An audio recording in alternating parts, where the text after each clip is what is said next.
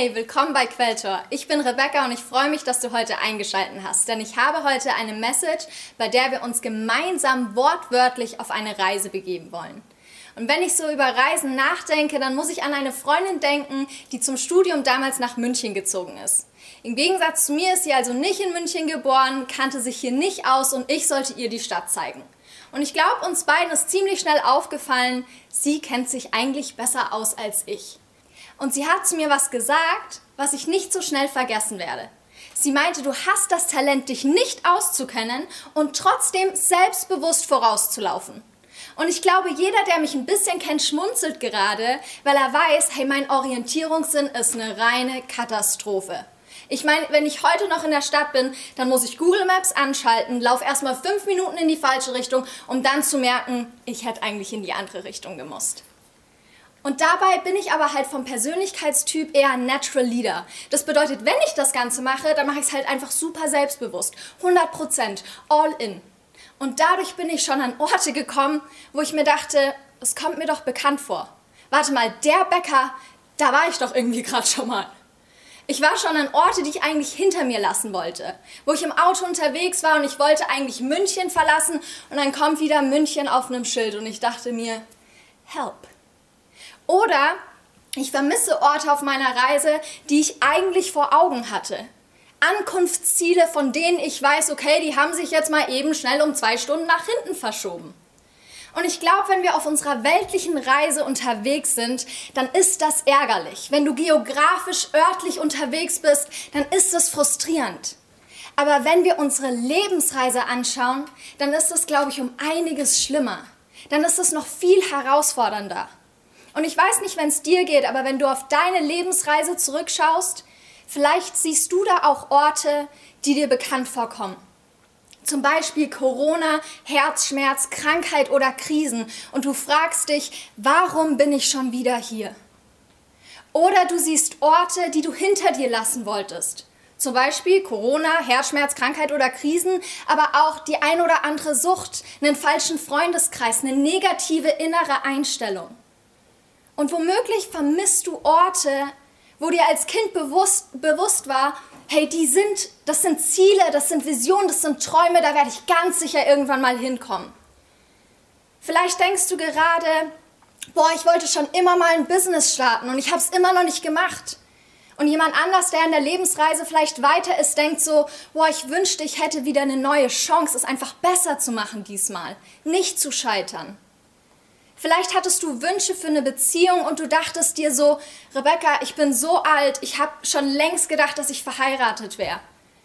Und jemand anders denkt sich aber vielleicht, ich wünschte, ich hätte meine Frau oder meinen Mann auf der Reise nicht verloren. Ich wünschte, wir wären hier noch gemeinsam. Ich persönlich glaube, das Leben ist eine Reise und wir sind nicht die Ersten, die darauf Standorte markieren können, mit denen wir nicht gerechnet hätten. Wenn ich die Bibel lese, vor allem das Alte Testament, dann lese ich oft von einem Volk, das immer wieder an Orte kam, wo ich mir eben als Leserin denke, oh no, not again. You've got to be kidding me. Heck no. Hat er nicht gemacht. Come on. Sind wir schon wieder in der Wüste? Sind wir gerade schon wieder dabei, Götzen zu verehren und gegen Gott zu rebellieren? Was machen die? Warum wollen die denn jetzt einen König, wenn sie eigentlich Gott als ewigen, liebevollen Herrscher haben könnten? Vielleicht hast du es erraten. Es geht im Alten Testament ganz viel um das Volk Israel, das auserwählte Volk Gottes. Und wenn man das Alte Testament so liest, dann wird dir vielleicht als Außenstehender irgendwie klar, manche Fehler wären im Nachhinein doch gar nicht nötig gewesen. Oder du fragst dich, haben sie gar nichts von ihren Vorfahren gelernt? History is repeating itself. Schon wieder sind wir hier. Doch auch wenn ich auf meine Lebensreise schaue, dann weiß ich von manchen Orten, Rebecca, den Schmerz, die Konsequenzen, das hättest du dir doch echt sparen können.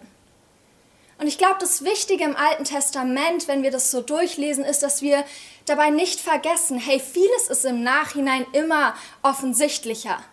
Doch es vergehen oft Jahre und Generationen zwischen den Aktionen und den Reaktionen der Israeliten. Und ich finde, dieses Volk dient uns aber als ein Spiegel. Denn ich sehe einige Parallelen zwischen dem auserwählten Volk Gottes der Israeliten von damals und dem auserwählten Volk Gottes der Christen von heute. Zum Beispiel wurde das Volk Israel aus der Sklaverei in Ägypten befreit. Und auch als Christen dürfen wir uns freuen, weil Jesus uns aus der Sklaverei der Sünde befreite, indem er damals am Kreuz für uns starb. Das Volk musste damals durch die Wüste gehen, bevor sie das gelobte Land einnehmen konnten.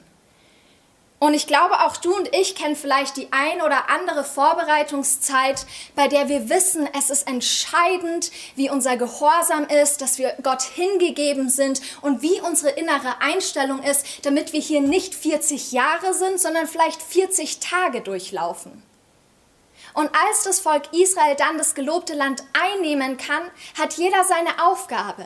Und genau so dürfen wir als Kinder Gottes auch in Gottes Königreich unseren Gott gewollten Platz einnehmen. Aber das Volk Israel verglich sich auch mit anderen Nationen und Völkern. Sie rebellierte gegen Gott. Und wenn ich auf meine Lebensreise schaue, dann weiß ich auch, dass ich mich früher mal verglichen habe und es heute noch manchmal mit anderen Menschen tue. Auch ich habe mal gegen Gott gesündigt. Doch so wie das Volk Israel letztendlich einen gnädigen Gott hatte, der immer wieder Propheten zu ihnen sandte und zu ihnen sprach, so haben auch wir einen liebevollen Vater, einen Hirten, der die 99 Schafe hinterlässt, um das eine wieder heimzubringen. Das Alte Testament ist, glaube ich, für viele herausfordernd zu lesen. Manchmal scheint es vielleicht ein Buch der Vergangenheit zu sein. Aber das Alte Testament weist so viel auf das Neue Testament und es sind Schätze dort drin enthalten über Gottes Herzschlag für uns Menschen, der heute noch genauso gilt. Ich glaube, wenn wir orientierungslos auf unserer Reise sind, dann kann die Bibel nicht nur ein Spiegel sein, sondern etwas, das uns Orientierung schenkt, wenn wir es zulassen. Denn seht ihr, wenn man sich mit der Geschichte des Volks Israels auseinandersetzt, dann sieht man, dass auch sie an Orte kamen, die ihnen bekannt vorkommen. Rebellion, Götzendienst, Propheten, das Gericht Gottes. Sie kamen an Orte, die sie eigentlich hinter sich lassen wollten, wie die Wüste. Und sie verpassten Orte, die von Gott eigentlich vorhergesehen waren, wo er ihnen Schutz geben wollte, Sicherheit, sie segnen wollte für Generationen und eine Beziehung mit seinem Volk haben wollte, das für immer wert. Und ich habe mich gefragt, warum? Warum kommen wir als auserwähltes Volk an diese Orte? Ich glaube, Jeremia hatte eine wichtige Erkenntnis, die uns hilft, diese Frage zu beantworten. Jeremia war ein israelitischer Priester und ein Prophet in den letzten Jahrzehnten des südlichen Königreichs Juda, als das Land damals in Nordreich und Südreich gespalten war. Er lebte zu einer Zeit, in der das Volk Israel und Juda gegen Gott rebellierte und den Bund mit Gott durch Götzendienst brach. Jeremia war berufen, das auserwählte Volk vor Gottes Gericht zu warnen, aber als sie nicht auf ihn hören wollen, da prophezeit Gott durch Jeremia, dass er Babylon als Werkzeug nutzen würde, um Gericht über sie zu halten, Jerusalem zu zerstören und sie ins Exil zu führen. Und genau so kam es dann auch. Doch was mich am meisten berührt über Jeremia, ist, dass er zu Recht als weinender Prophet definiert wird. Jeremia lebt inmitten dieser Gottlosigkeit des Volkes, aber er gibt nicht auf. Er ist weiterhin mutig und treu und prophezeit, was Gott ihm sagt.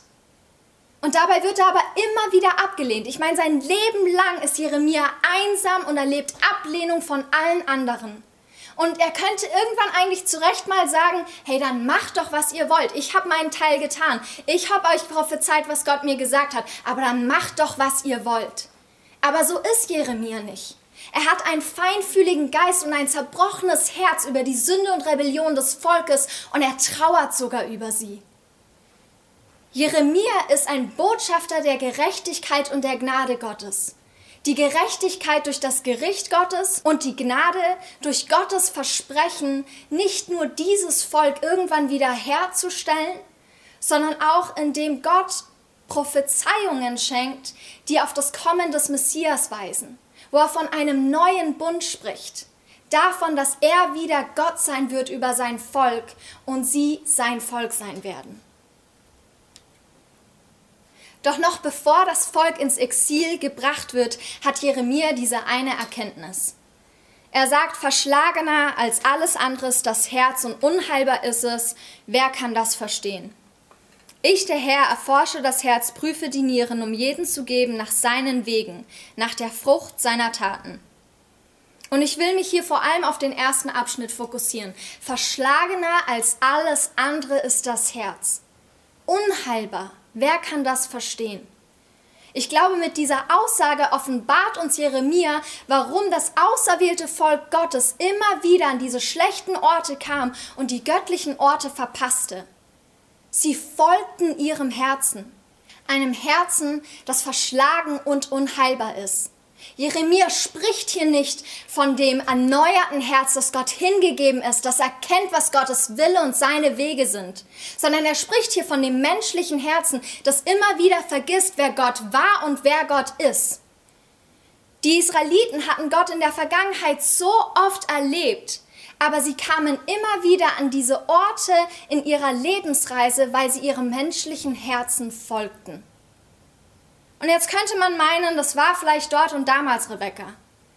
Aber wenn ich heute Filme anschaue, wo ganz dramatisch dargestellt wird, dass eine Frau nicht weiß, wo sie auf ihrer Reise unterwegs ist. Und wir alle wissen, was Frauen dann machen. Natürlich rufen sie dann ihre beste Freundin an. Dann höre ich dann einen Ratschlag raus, der irgendwie unsere Kultur und unsere Gesellschaft in einer gewissen Art und Weise widerspiegelt.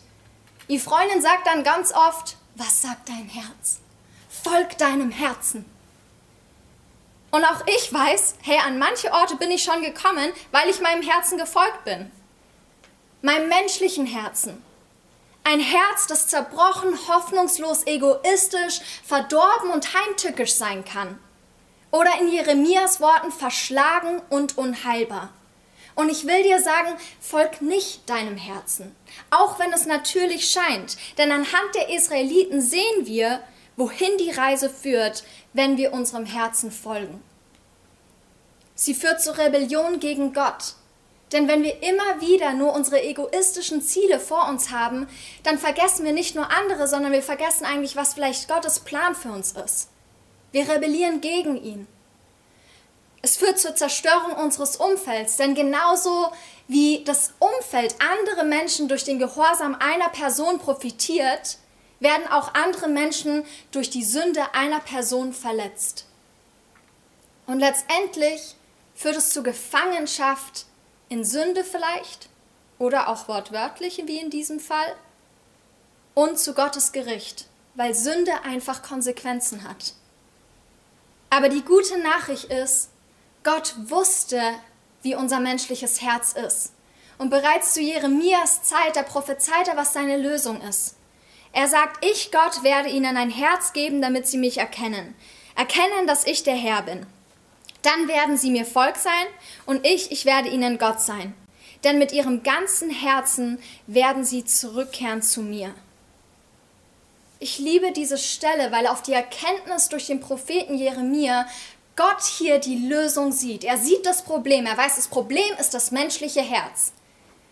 Und er denkt sich nicht eine komplett andere Lösungsstrategie aus, wo wir uns irgendwie abrackern müssen, um irgendwie Verbesserung zu erzielen, etwas, was unserer menschlichen Kraft heraus entspringen könnte, sondern er sagt, ich will dir ein neues Herz geben. Ich will dein Herz erneuern. Er spricht von einer Transformation durch den Heiligen Geist von innen heraus. Er spricht von einem Herzen, das nicht wie das menschliche Herz immer wieder vergisst, wer Gott ist, sondern das erkennt, wer Gott ist. Was für ein Gott ist das?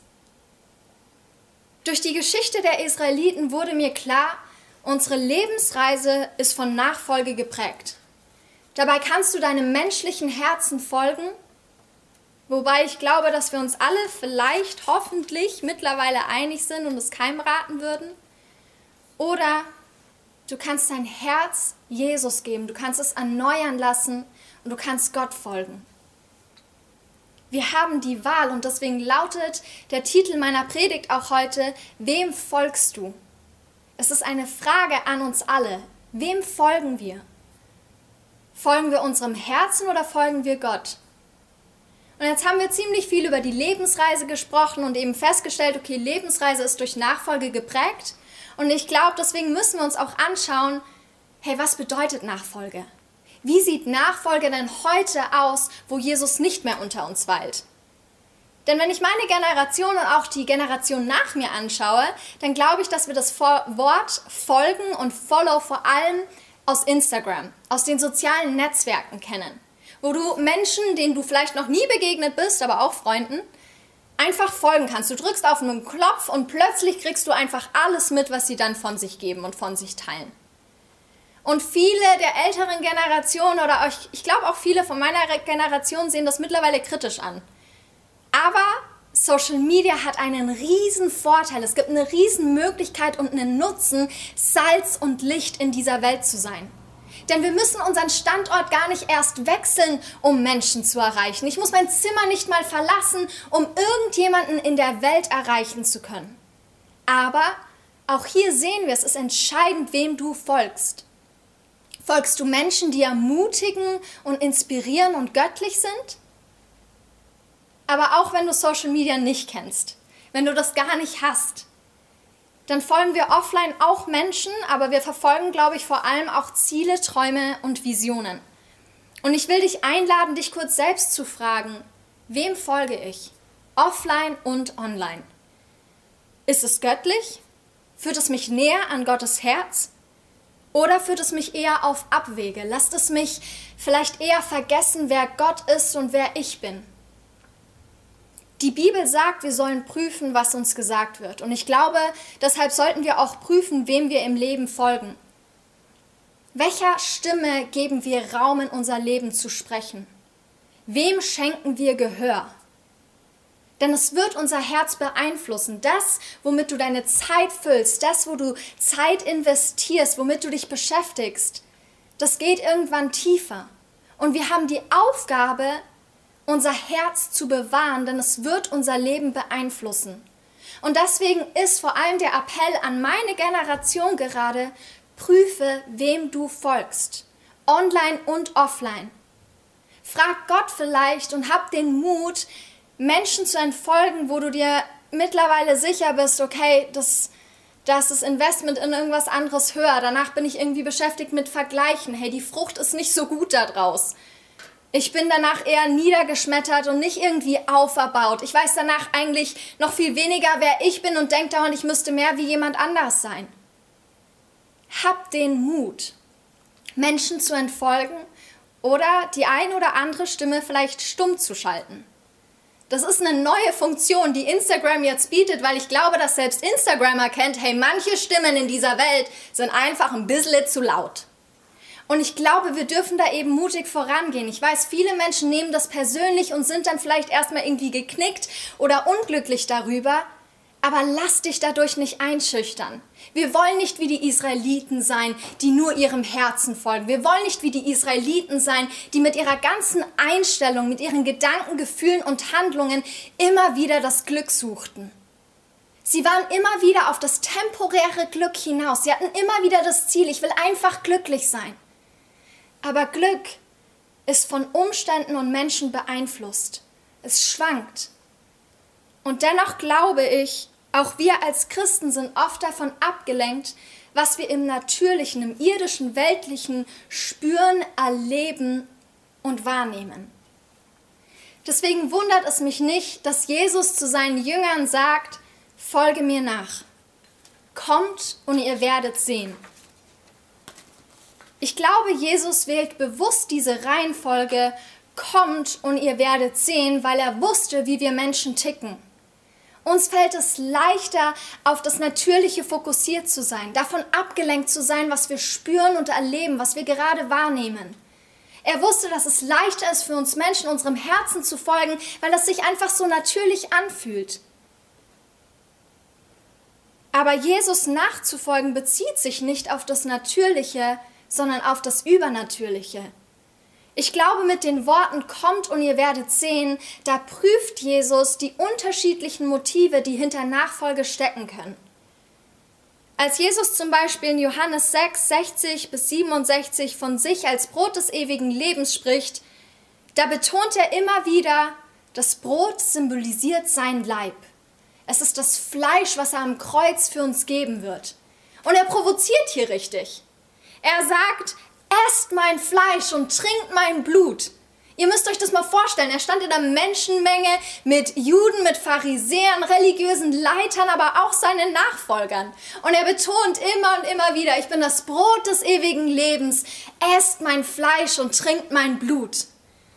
Und er sagt im Prinzip, so wie keiner im Natürlichen leben kann, ohne sich von Brot zu ernähren, ohne Brot zu essen, so kann auch keiner in der Ewigkeit geistlich für immer leben, wenn er nicht an Jesus glaubt, wenn wir nicht sein Leib essen und sein Blut trinken, wenn wir uns nicht damit auseinandersetzen, beschäftigen und verstehen, wer Jesus wirklich als Sohn Gottes ist.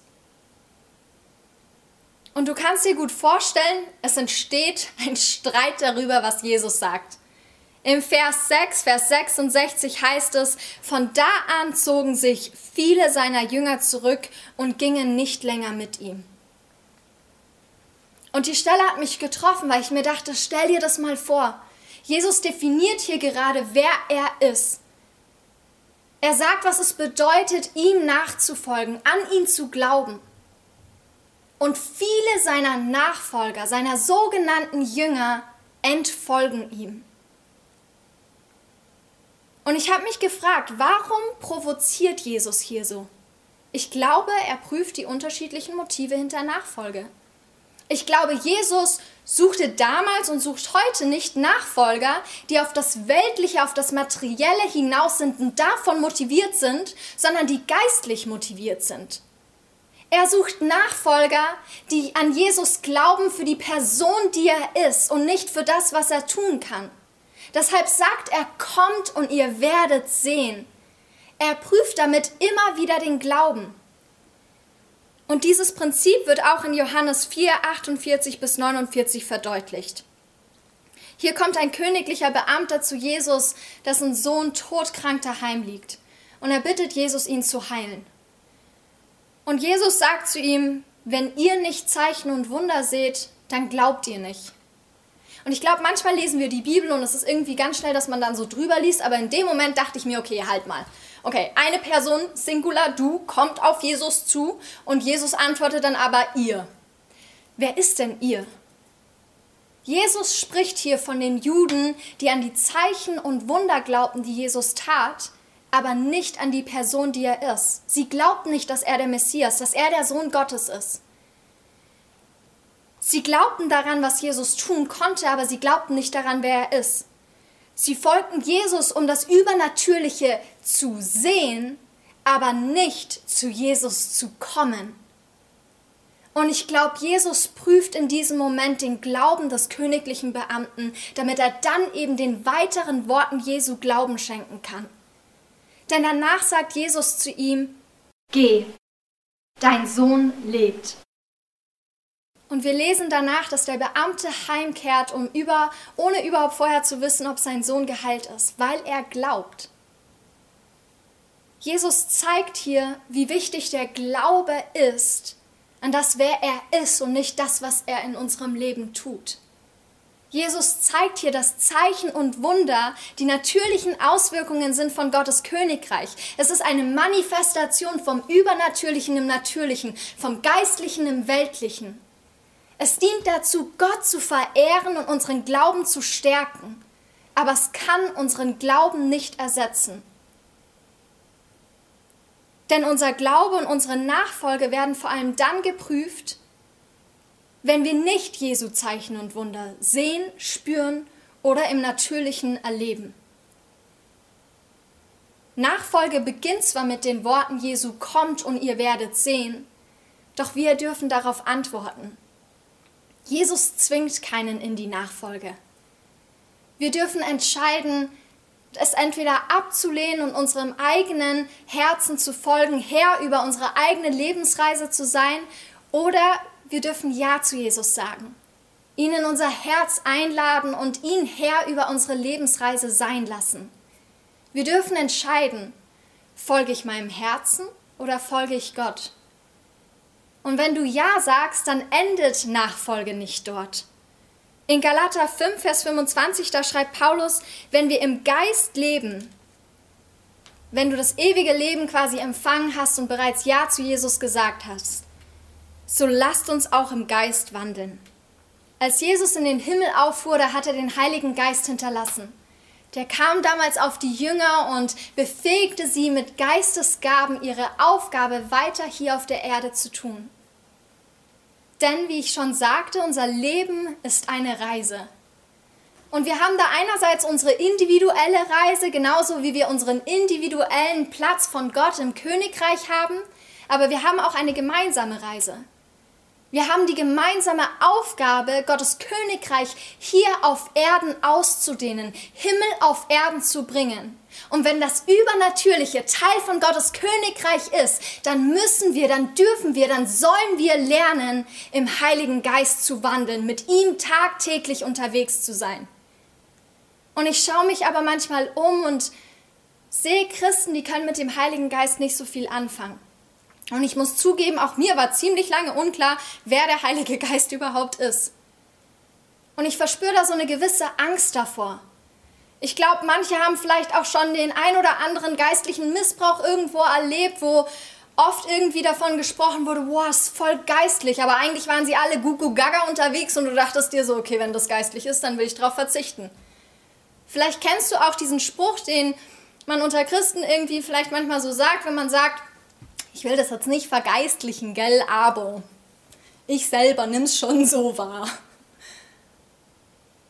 Und ich verstehe das. Ich verstehe, dass der Begriff Vergeistlichung negativ assoziiert ist. Aber Vergeistlichung bedeutet nicht, dass wir weltfremd blind durch diese Welt laufen, sondern es bedeutet, dass wir diese Welt, die Realität durch Gottes Augen, durch seinen Geist wahrnehmen. Wenn wir der Tempel des Heiligen Geistes sind, wie es so schön in der Bibel heißt, dann sollte unser Leben vergeistlicht sein. Wenn du dein Ja zu Jesus gegeben hast, wenn du Follower von Jesus bist, dann bist du nicht mehr ein menschliches Geschöpf, das ab und zu Geistliches erlebt, sondern du bist ein geistliches Geschöpf, das Natürliches erlebt. Das ist ein Quote von Joyce Meyer und ich finde, er bringt ganz gut rüber, was diese Transformation ist, von der Gott immer wieder in der Bibel spricht, durch seinen Heiligen Geist. Und wenn wir unsere Lebensreise anschauen, dann glaube ich, wir kehren oft an Orte zurück, die uns bekannt vorkommen, die wir schon längst hinter uns lassen wollten und wir verpassen Orte, die eigentlich göttlich vorhergesehen waren, weil wir oft das Geistliche und das Weltliche voneinander trennen. Wir bekämpfen oft das Weltliche mit dem Weltlichen und das Geistliche mit dem Geistlichen. Wir haben geistlich-christliche Aktivitäten, wo wir davon reden, dass wir Bibel lesen, dass wir sonntags in die Kirche gehen, dass wir uns vielleicht christlich kleiden, was auch immer das heißen mag, dass wir dauernd mit anderen Leuten über Gott reden und unserem Herzen. Und wir haben weltliche Aktivitäten wie Arbeit, Studium, Sport machen. Und wir kategorisieren das Ganze. Aber wenn wir der Tempel des Heiligen Geistes sind, wenn wir täglich im Geist leben dürfen, als geistliche Geschöpfe, die Menschliches erleben, wenn es heißt, dass es unsere Aufgabe ist, Himmel auf Erden zu bringen, Leute zu heilen und freizusetzen, das Übernatürliche wirken zu lassen unter uns, dann frage ich mich manchmal, wie wollen wir das machen, wenn da eine Trennung ist? Ich glaube, wir haben vergessen, dass es in Kolosser 3, Vers 23 heißt, was ihr auch tut, tut es mit Leib und Seele, so als wäre es für den Herrn und nicht für Menschen. Es gibt keine Trennung zwischen weltlichen und geistlichen. Ich glaube, das haben wir uns ausgedacht, damit wir Aktivitäten leichter kategorisieren können. Aber die Wahrheit ist, egal ob du Bibel liest, ob du in deiner Beziehung bist, ob du Single bist, Egal, ob du studierst, arbeitest, Sport machst, auf dem Weg zur Arbeit oder in die Kirche bist, egal auf welchem Ort du dich gerade in deiner Lebensreise befindest, tu es für den Herrn. Tu es mit dem Heiligen Geist, mit Leib und Seele. Lad ihn täglich in deinen Alltag ein und lern ihn richtig kennen. Denn das Leben kann so viel leichter sein, wenn wir ihm nachfolgen. Ich hoffe, du konntest aus dieser Predigt mitnehmen, dass du so wie ich im Natürlichen selbstbewusst, aber orientierungslos unterwegs sein kannst. Dabei kannst du der Kultur folgen und damit deinem menschlichen Herzen. Du kannst der Herr über dein eigenes Leben sein. Oder, und dazu will ich dich ermutigen, Jesus dein Herz zu geben, ihm Ja zu sagen und eine Herzensbeziehung mit ihm zu kultivieren. Zu erleben, was es bedeutet, transformiert zu werden, ein erneuertes Herz zu haben, das Gott erkennt, das seine Stimme hört und das mit dem Heiligen Geist tagtäglich unterwegs ist. Ich möchte dich einladen, persönlich nochmal drüber nachzudenken und dir die Frage zu stellen, wem folge ich? Denn ich glaube, jeder von uns, inklusive mir, müssen uns täglich die Frage stellen, wem folge ich? Folge ich Gott oder folge ich meinem Herzen? Denn ich glaube, so wie Jesus sagte, kommt und ihr werdet sehen, dass wir im Alltag hier auf Erden das Übernatürliche bereits erleben dürfen. Dass wir erleben dürfen, dass Jesus in uns, durch uns und mit uns tagtäglich auf unserer Reise unterwegs sein will. Und Jesus, so danke ich dir wirklich, dass du das Herz von jedem Einzelnen kennst. Du weißt, wo gerade jeder auf seiner Lebensreise steht. Du weißt, womit wir hadern, womit wir strugglen, wo wir vielleicht noch keine Erneuerung erlebt haben und immer noch frustriert unterwegs sind. Und Heiliger Geist, ich möchte dich wirklich bitten, dass du, egal ob es Leute gerade per Video anschauen oder auf der MP3 anhören, ich möchte dich bitten, dass du zu ihren Herzen sprichst, dass du ihnen begegnest, dass du ihnen aufzeigst, was es bedeutet, geistlich unterwegs zu sein und dass wir mutig werden, in der Nachfolge zu prüfen, wem wir nachfolgen. Segne jeden Einzelnen und beschütze uns auf deinem Weg. Amen.